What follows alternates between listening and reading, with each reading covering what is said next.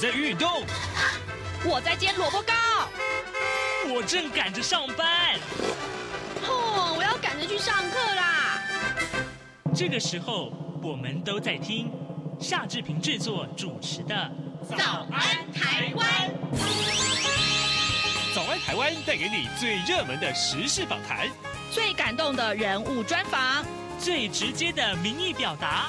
对，让我们一起收听《早安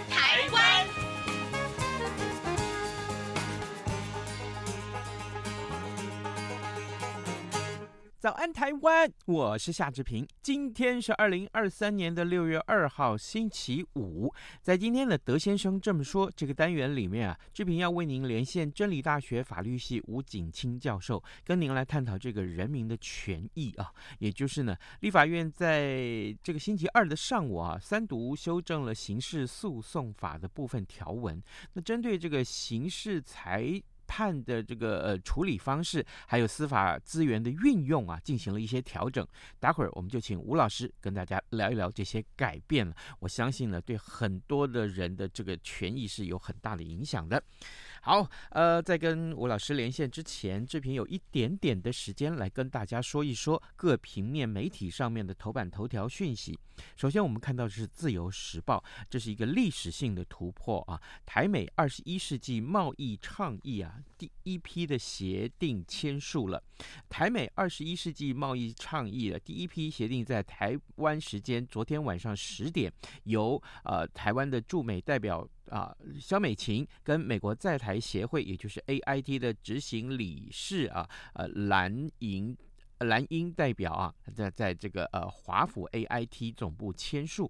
那行政院的政务委员邓振中，还有美国副贸易代表署毕扬奇，以及美国在台协会理事主席罗森伯格都在场见证。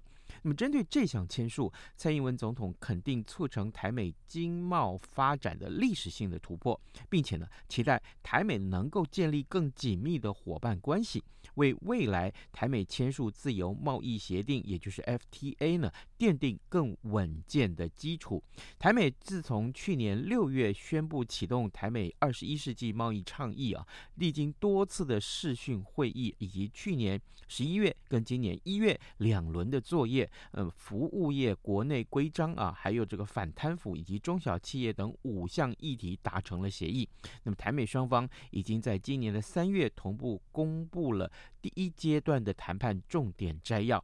呃，上个月十九号也进一步公布了八十一条的协议内容，并且在昨天晚上签署。这是呃相关的一些呃签署的经过啊。我们来这边，今天《自由时报》为大家做了详述。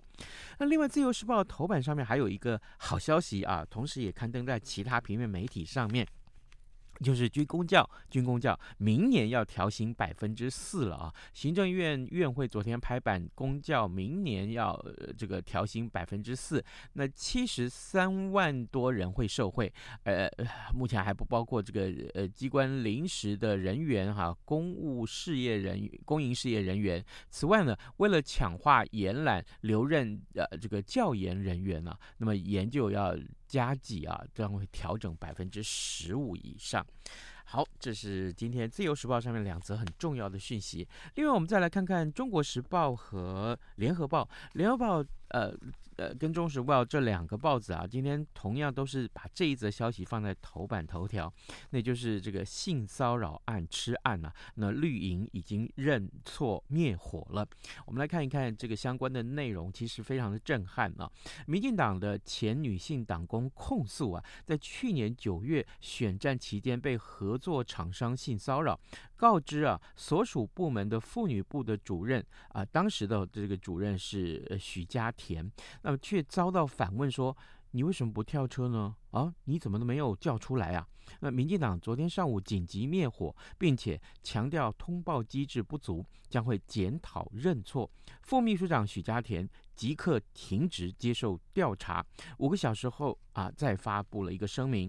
主管如果隐匿或知情不报，一律开除。许家田则请辞获准。啊，民进党前党工五月三十一号晚间透露了他在脸书的这个环这个呃还原性骚扰的这个吃案事件，呃，民进党连夜发表道歉的声明。民进党的党主席赖清德昨天上午出席了一个呃公开的行程的时候，被媒体再三的追问说：性骚扰零容忍吗？啊，就这样就算了吗？怎么去看待性平事件呢？赖清德全程不发一语啊。当然，呃，这个事件的影响性是非常非常的大啊。民进党的发言人林楚英，还有性平部的主任李彦荣，昨天上午举行了记者会啊，表示说，徐家田即刻停职。这个事件呢，由性平部主任和主席室的主任组成的调查小组会紧速调查。并且提出处置的报告，民进党并且发布了三点声明，指出呢，赖清德对于任何涉及性骚扰的事件的，绝对是采取零容忍的态度。而党中央的这个通报机制是不是有有所不足呢？该检讨就检讨，该认错就认错。好，这个也是今天两个报纸非常重视，其他还有更多内容，待会儿如果有空，我们再跟您来一一的叙述。现在时间已经是早晨的七点零六分十九秒了。来，我们要进一段广告，广告过后马上要跟吴老师连线喽。啊，老爸早啊！哎，起床啦！今天吃什么啊？哦，今天啊，我们来吃吐司加火腿蛋啊。嗯，好香哦！哎，爸，你在听什么啊？哦，我啊，在听中央广播电台的节目《早安台湾》啊。我平常最喜欢听夏志平主持的访谈了。哦，这个节目都在讲什么啊？新闻跟热门时事话题啊，哎，还有啊，报新闻而已哦，好无聊哦。哎哎，耐心听我说完嘛。早安台湾的节目内容不只是这样哦，除了每天最新的新闻内容，还会邀请各界的专业人士、学者来分享他们的见解哦。我只要一边听这个节目，一边做早餐，就能够了解好多事情哎。哇！那我也要听，在哪个平台可以听到啊？在每个礼拜一到每个礼拜五的早上七点到七点半，就能够在中央广播电台的官网上面收听到喽。哦，对了，在 Sound On、Spotify 这一些 Podcast 的平台上面也能够听得到哦。哇哦，老爸你很潮哎！对呀，Podcast 上面就能听到，也太方便了吧？哎，什么味道啊？哦，老爸，我的早餐烧焦了啦！早安，台湾，你正吃着什么样的早餐？吐司加火腿蛋，咬一口，然后收听中央广播电台。德先生这么说。这里是中央广播电台台湾之音，您所收听的节目是《早安台湾》，我是夏志平。此刻时间早上七点零八分十九秒，来，我们来为您探讨这个法律问题。呃，立法院在礼拜二的上午啊，三读修正了刑事诉讼法的部分条文。那针对刑事裁判处理方式还有司法资源运用呢，都进行了很多的调整。那这个时候，我们要请呃真理大学法律系吴景清教授啊，请吴老师呢来。为听众解惑，我们一块来探讨：如果有些这个犯罪行为不能够上诉到三审的话，那么对于被告的法律的权益会造成哪些个影响？老师早安，哎，大家早，谢谢老师，谢谢老师一早接受我们的访问。老师，首先我想先请您为我们的听众介绍一下啊，这一次的这个刑事诉讼法部分条文修正案的这个内容大致上是什么？那司法院提案的理由又是什么呢？嗯，我首先讲一下这个这一次哈的这一这一天的修法，因为他前一天还有针对那个有关那个交互审判那个改革哈，嗯，那这这一这一天的修法呢，呃，大家关注的焦点好像是不得上诉第三审，嗯，的案件把它扩大了哈，那可是我要先先讲一下哈，他要他他这个还有联动到哈第一审呢，哦，到底呢这个适用这个合议制。或者是独任制哈，就独任制这个部分呢，它的范围也把它扩大了，这两个是有联动性的。嗯哼，那这个联动性的一个基本的理由，刚才主持人你有提到了，哎，重点在四个字，叫做司法资源的有效运用。嗯，哦，为什么这么讲呢？我我们现在看一下这个，诶，这个所谓的独任制哈，诶的案件范围扩大。那原来哈，我们在我们的刑事诉讼法哈没有这次修法之前哈，我们呢这个刑事诉讼里面规定说要独任制的话，就是只有一个法官审理的案件。大概各位不用看法条，大概也知道了，大概就是那种简易哦简易判决的啦，简诶是审判比较简单，说那种三年以下的轻罪呢，哦还有不得上诉地产的案件哈，那基本上原则上都是由。诶，一个法官来审理，嗯，好，那这个原因当然很简单了，因为说，哎，毕竟是比较简易嘛，哦，比较轻罪，不需要动用到什么三三个法官嘛，嗯，哦，所以呢，而且呢，现在哈，这这几年哈，大家都知道嘛，哈，那个案件量怎样，法院不管是检察官或者是太多啊，哪些犯犯罪的案件特别多呢？哦，那传统的那个所谓的窃盗啦，或者是伤害，这个就不用讲了哈，嗯，那老实讲，毒品的案件。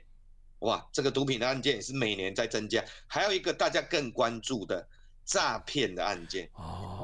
是。那这些案件这么多的情况之下，尤其是我举一个这个，诶，我们这个诈骗的案件，因为各位要知道，台湾为什么诈骗那么猖獗？明明明呢，警察也很认真在在抓啊，检察官也很认真在起诉。法院也很认真在判，那、啊、为什么这样？一个很大的原因就是说，哈，目前我们的那个诈骗诈骗案，哈，嗯，老实讲，当警察在追的时候，哈，嗯，只能追到谁？哦，各位听众也可以，车手跟人头账户嘛，对，对，对，上面那些早就怎样？早就钱卷了，就跑光了，跑到国外去了。嗯嗯嗯，嗯。那所以呢，你找的是这一层，那这个人头账户又是人头账非常多啊，对不对？那这些人头账户到底呢，是不是他们是不是已经知道说他们呢借给人家的那个人头对方是那个诈骗集团？老实讲啊，我现在大部分的情况都不是啊，哈啊，这个问题也很复杂，我们就不谈。嗯、那基本上案件太多了，所以呢，他呢在在这一次呢就把那个。那个那个诶，独、欸、任的这个审判的范围哦，也扩及到像人头账户这一块，哦，还有呢那个毒品有没有？哦，只有毒品这一块，嗯，那基本上还有诈诈欺诈欺案件这一块哈，嗯，那你说哦这样子把它把这类案件由原来过去原来是要三个法官，那说成只有独任法官，这个到底对于当事人有没有影响？我这里讲的当事人，除了是被告以外，更重要的是被害人，嗯，有没有影响？对，绝对有影响。为什么我说绝对有影响呢？因为哦，你说如果我们的法官够公正的话，那一个来审跟三个来审应该没差吧？嗯，哎，可是，哎，这现在有一个问题哦，我们一如果法官都公正的话，OK，人是很主观，我不是在批判哦，法官哦，哎，办案不公正，不是，我的意思是说，人是很主观的。人不是神，我们当然比较希望就是说，由三个法官来讲，来想办法把很很主观的东西尽量做到一个平衡。嗯哼，那如果是独任制法官，绝对不可能做到这一点，对不对？对，没错，就一个人嘛。对对，他只有一个人嘛，吼、嗯，那这个主观性就要很强这一点。第二个哈，一旦呢用到独任制，为什么他要特别？为什么一开始强调那个司法资源应用？因为哈，你用独任制的时候，程序就会简化。嗯，对，因为必然，不然的话，你规定这样就没有意思啊。如果你独任制，它的程序呢不简化，还是用用现有那个三个人的程序，那这个没有没有没有没有办法让司法资源的付出减少啊。所以它相对带来的就是整个程序会简化。我举一个例子，比方说，如果在在三个人三个法官审理的案件，通常程序的案件哦，我们所谓的传闻证据是不能用的哦。哦，传闻证据怎么比较学术讲，就听说的证据原则不能用。是。如果是这一种哦哦，只只这种检检视的程序只有一个法官的话，那传统是可以用的哦。嗯哦，所以这个这个对于整个的案件的审理的程序以及证据法则的采择，甚至呢对于呢那个被告或被害人的程序保障，事实上呢看这个名称就知道已经被简化掉了。嗯，那这个当然就会有影响。好，那这个是针对这这个这个独任制的这个部分，再来。我们紧接着来看那个，我想大家会更关注的就是不得上诉第三审的案件范围。对，那这一次把它做一个非常的幅度的扩大哦。嗯、那幅度的扩大，本来已经有的像是那个最最重本刑三年以下有期徒刑的这一种，它本来就有了。哦，那还有呢，像窃盗、侵占呐、啊，哦，背信呐，这个赃物，这个本来就有的。那本来就有不得上诉第三审，那考虑的因素也是因为说这些案件怎样？太多了。是。呀，他一方面是太多了，二方面是说这个案件也不复杂嘛。嗯，对。啊啊，所以不需要动用到哦最高法院来审这个案件哈。那那我刚才讲，因为现在的法院案件已经是已经是已经复合到我我真的觉得难以想象的程度了哈。嗯、各位哦，如果那个亲朋好友你去法院拜访法法官啊、书记官啊，你会发发现到你一进他的他办公室哦，基本上是看不到人的，不是说他人不在，而是他他被那个卷证怎样？给淹没了，对，各位知道。现在，现现在我们的那个那个地检署跟法院啊，我认为是个血汗工厂啊。嗯，是。我我们老实讲哦，我我这里稍微讲一个题外话哦，就是说哦，这种血汗工厂的现象哦，我们不是一直在强调吗？强调这个这个劳工的权益等等等吗，对不对？嗯、哦，那我们说法官不是劳工，但事实上你真的去看。他他可能比劳工还要累，他是个血汗工厂啊！你突然要赶快去解决这个问题，如果你不赶快解决这个问题的话，哈，那个那个，因为哈，你你案件案牘成型的结果就是你每一个案件怎样，你都不可能花太多的心思嘛。对，这是必然的啦。我不是在指责法官呐，因为这个是个结构性的问题啦。嗯，那如果你不那个品质一定会下降，大家对司法的信任度又下降嘛。嗯嗯嗯。哦，我说我都真的在这里，我先对释怀，你要赶快解决这个问题的。那当然他，他他会提到说啊，不能啊，你像法官的话，我我们的每年的录取啊，我我觉得要解决解决这个这个血汗工厂的问题的主要工作就是，你可以大量录取法官啊。嗯，你你现在每一年你的录一万个人报考，你录取录取一百多个，那当然当然就是一定血汗啊。嗯，我我我在对司法院呼吁啊，你每年至少啊，呃，从从明年开始逐年增加，一年录取五百个司法官嘛。可是我们有 害怕说这样的品质会下降，可是我说你现在这种情况，司法品质有比较好吗？哦，所以我这里虽然是题外话，我觉得跟这个今天的主题也是有关系。那因为司法院解决不了这个血汗工厂的问题嘛。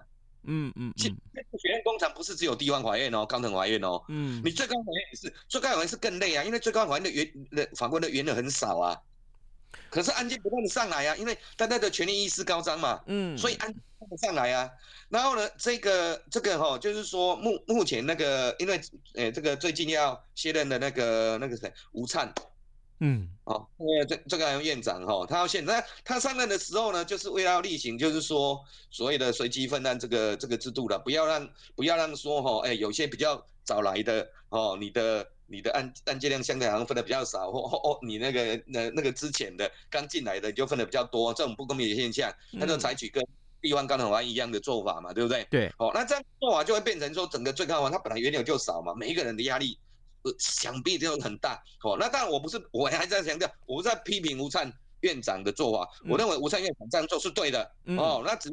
你前提刚才那个我对司法院的呼吁，那个问题如果没解决的话，你在这里呢，哦的的问题永远存在。好，那如果说呢，长期性结构性的问题，司法院没有办法去解决的话，那是不是司法院呢，把这个第三层上诉把它做限缩，问题就解决了？我不认为。当然哦。他这一次，他这一次呢，哦，扩大的真的很非常多哈。首先第一个，大家就最关注的伤害罪。哦。伤害罪的案件量事实上确实，我也承认它确实很大。嗯。那你你可是他毕竟是五年以下有期徒刑哦，嗯，然后五年以下你说是轻吗？重吧？我不认为。对，而且这里还有一个还有一个关键点哦，因为哦，各位也可以想一下这个问题哈、哦，我拿有人拿一把刀砍过来哦，砍过来，那他可能呢对着对着这个心脏这边要砍，可是因为那个人走了嘛，所以只砍到手嘛。来，我问各位哦，如果你是检察官，会用什么罪起诉这一个人？好，就是说他刀，他这个开山刀是对着对方的心脏砍过去，可是因为对方人的直觉反应嘛，你你过来我一定会闪嘛，闪的话那，砍到手背，那那这里就会有一个问题哦，这个到底是故意杀人未遂，还是故意伤害？哎，这个有空间哦。哦，你懂意思吗？所以。所以哦，这里的认定哈，有可能呢，法院呢本身在认定就可能不一样了哦。嗯，好，嗯，那如果说哦，你你把伤害罪砍掉，你不能上诉第三审，那关于我刚才讲的那个问题哦，因为有一方当事人如果有质疑，不管是检察官或被告，他认为说哈，尤其是检察官，如果假设了哈，二二审的时候他用伤害罪，就我刚才讲的那种情况伤害罪，那检察官认为说，哎、欸，不符啊，因为在现有制度之下，他他可以上诉第三审啊，没问题啊，检察官可以上诉啊，就由最高法院来针对，来针对这个法律的的意见呢、啊，你你要来做做做做一个统一的哦解释嘛，对不对？对。哎、欸，可是现在这个就不行了呢。哦。这个就不行了哦。哦。然后呢，哎、欸，在他还有毒品哦，持有毒品的二十公克这一这个部分，他也把它放上去。那当然他，他他这个的理由是说。哦，因为有毒品案件相对来讲怎样一翻两瞪眼，嗯嗯嗯，哦，他认为有毒品案件，而且这个毒最主要是毒品案件量也很大。了，是，哦、大到我我想哦，每个检察官法官看到这个真的就头大哦，所以我我简单讲，就目前检察官跟法官他们案件量最多的大概有几种类型，第一第一个就是我们我们常常提到的那个毒，嗯、哦毒毒的问题，还有诈骗，是。哦，然后还有那一个酒驾，是啊对。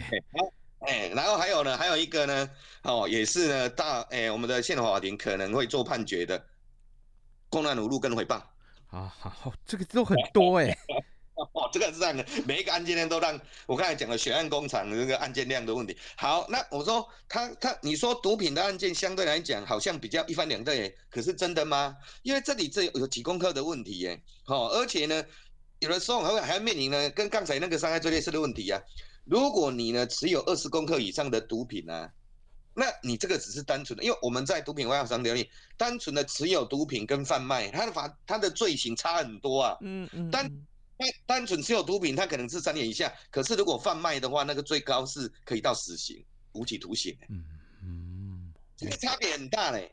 那那结果你把这个这个放了，你只因为说好像大部分现实面看起来，可是真的吗？真的当事人，尤其检察官或被告对这个会没有争执吗？哦，那我这里再就要再强调一下，就是说，那第三审的目的何在？嗯、第三审法律审，嗯，哦，这法律审的意思说跟一二审不一样，一二审有审事实，那第三审有点这样子，他不审事实，只在呢看说，在既有一二审呢审理的这个事实为基础的情况之下，他呢来看一下你下级法院呢你在适用法律。哦，有没有正不正确？嗯，这样子。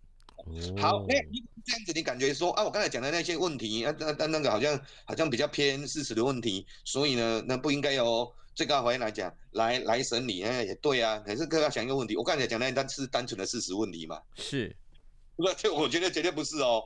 哦，那个有很很重要的这里，而且这个我们的这个最高法院在第三审的这个刑事三审的时候，他我刚才讲有点像是审有没有诶。判决有没有违背法令？但是他有有一有一个部分也是可能是他发回下级审的一个大宗，他这个法院也要去审查说下级法院呢有没有应调查未调查。嗯，这个部分老实讲已经 touch 到事实了。是。那我刚刚我举的两个例子，不管是伤害或毒品的例子啊，让你想一下啊，那个已经那个那个可能也会有应调查未调查的问题，对不对？对对对。而而且刚刚说第三审的法院、最高法院，他除了呢就在作为一个。诶、欸，当事人的救济管救济的途径以外，它有很重要的功能，它要做统一的法令解释。嗯，那我问各位哦，是不是只有重罪才需要最高来做统一的法令解释？嗯，轻罪就不一样。是。比方说，不一样。比方说，我刚才讲那个人头账户的问题，因为这一次这一次那个立法院的修法，洗钱防治法也把单纯的哦那个人头账户呢，基本上呢也把它。把它单纯人头账户哦，哈、嗯，也独立成为一个罪名哦。啊，那个因为呢，它是三年以下，所以基本上也不能上诉这个最高法院。嗯，好，那你看他这种案件呢，我认为哈，他很需要最高法院来做统一解释。为什么这么讲？因为呢，目前哈，因为大部分的情况就是说人头账户啊，你的类型当然很多，但是我普遍看到的状况是怎样？嗯、是弱势他没钱，然后有人呢愿意呢用三五万块去买他的账户。嗯。帮他弄一个人头账户，银行的账户哦，然后呢，等到呢这个警察在查的时候，我刚才讲了，上面人都跑光了嘛，他只能抓车人头账户嘛。那我问各位啊，这个人头账户，你你你到底是他他真的是故意帮助吗？他真的是是是有洗洗钱故意吗？有可能，我认为没有问题呀、啊。哎、嗯，目前法院判决也是摆来摆去啊。嗯，那你今天呢？法务部呢，在提的那个修正这次也立法院也通过啦。那我我我解决反而更复杂。你单是不是你立的把它入罪化以后，单纯的认为，不管你是故意还是过失，我不管一律处罚。嗯、这个我认为是底线的。那这个急需要你要这个，你要打现场诉讼，你一定要前面先打过，后面才有那缓不济急啊。那你最高法院本身就有统一法庭解释啊。那未来这类案件如果出现的话，更需要提到最高法院去做统一解释啊。可是你现在就把它打掉了。哦，了解。那好大、啊，所以呢，基基本上我在强调就是说。现有哈现有的这一个不得上诉已经已都就这里轻罪，那个本身就有问题了。嗯，那对的话，就是说这些就会不得上诉的，它虽然有一个但书，就是说如果你一审你一审判无罪，二审判有罪，例外可以上诉第三审。嗯，为什么要有这个但书？是因为他一审无罪，被告被判无罪，他不可能上诉嘛。嗯，所以呢，一定是检察官上诉。那如果检察官上诉到二审判有罪的话，你又不能上诉第三审，等于是我的审级利益都都都被都被剥夺了。所以他有这个但书。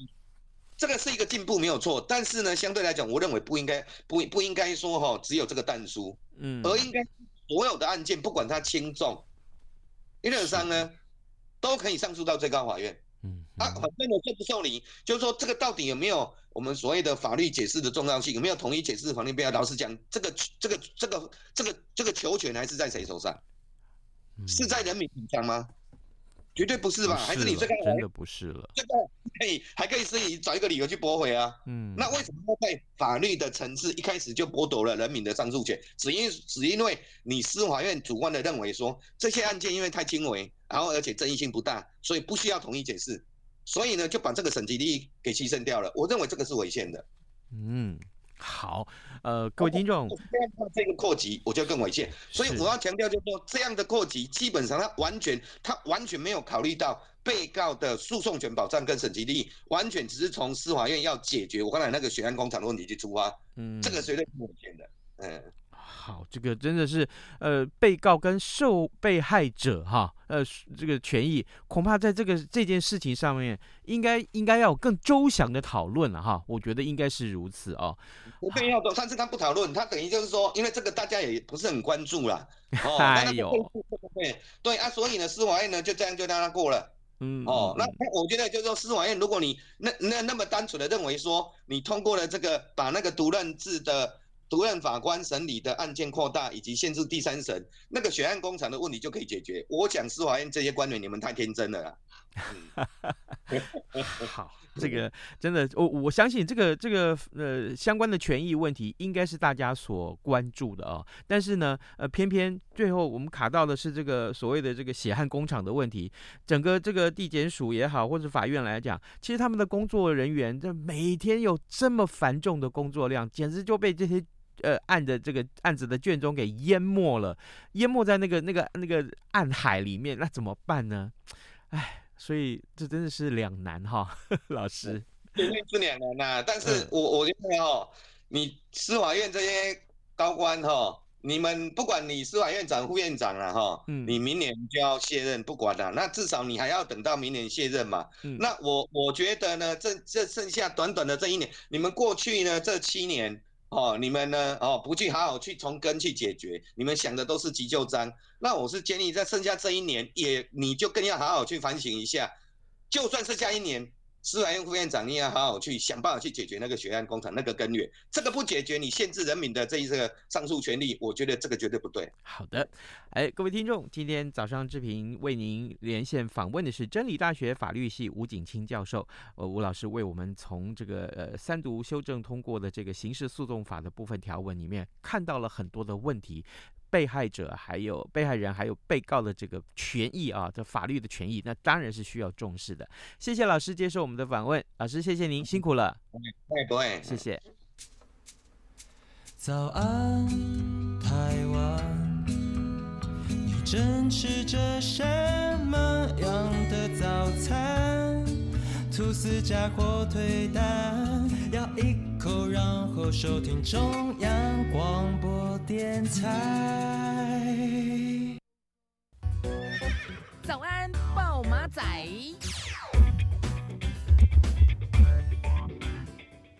好的，呃，今天是礼拜五了啊。这个在节目结束之前，我们还是邀请各位听众朋友可以随时锁定中央广播电台的各节新闻，还有呢，您可以上到央广的官网上面来浏览新闻。特别是呢，呃，早安台湾的这个脸书页面，也希望大家可以上来关注一下，好吗？为我们按个赞啊，或者是我们在这个央广的官网里面啊，也为早安台湾来按个赞，好吗？同时啊，这个 Podcast 也请大家要多多去收听哦，谢谢大家。跟您说拜拜，咱们就下周一再见喽。